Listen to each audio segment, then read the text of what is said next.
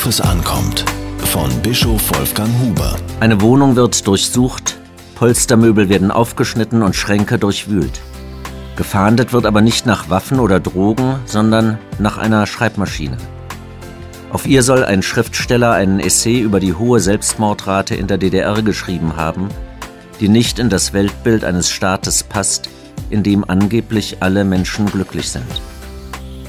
Zu sehen ist diese Szene in dem Film Das Leben der anderen. Er zeigt am Ostberlin der 80er Jahre, wie stark die Stasi bis in die Privatsphäre hinein ungezählte Menschen überwacht hat. An die bedrückende politische Verfolgung Andersdenkender in der DDR erinnert die Stasi-Gedenkstätte in Hohenschönhausen. Wer die frühere Untersuchungshaftanstalt einmal besucht hat, wird nie mehr vergessen, wozu vor wenigen Jahrzehnten Menschen im Umgang mit ihren Mitmenschen fähig waren. Nicht mehr mit dem Namen, sondern nur noch mit einer Nummer wurden die Häftlinge angesprochen. Zu sehen sind Räume, vollständig mit Gummi ausgekleidet, in denen jeder Schrei ungehört bleibt. Zu besichtigen sind Keller, in denen Menschen mit tropfenden Wassereimern unerträglich drangsaliert wurden. Dabei hatte die Regierung, in deren Namen das geschah, die Geltung der Menschenrechte ausdrücklich anerkannt.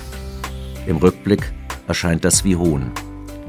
Manchem früheren Mitarbeiter des Ministeriums für Staatssicherheit fällt es bis heute schwer, das Ausmaß des damaligen Unrechts anzuerkennen. Das ist bedrückend.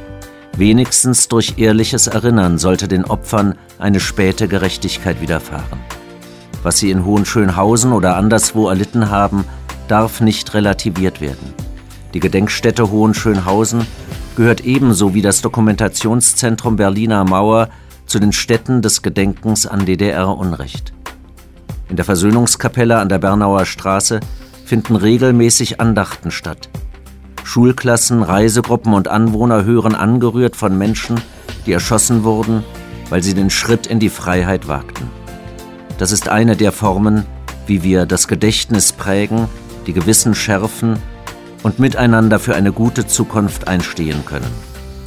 Eine Verharmlosung der Vergangenheit hilft nicht. Erinnerung aber hilft. Diese Kolumne erschien in der Berliner Tageszeitung BZ.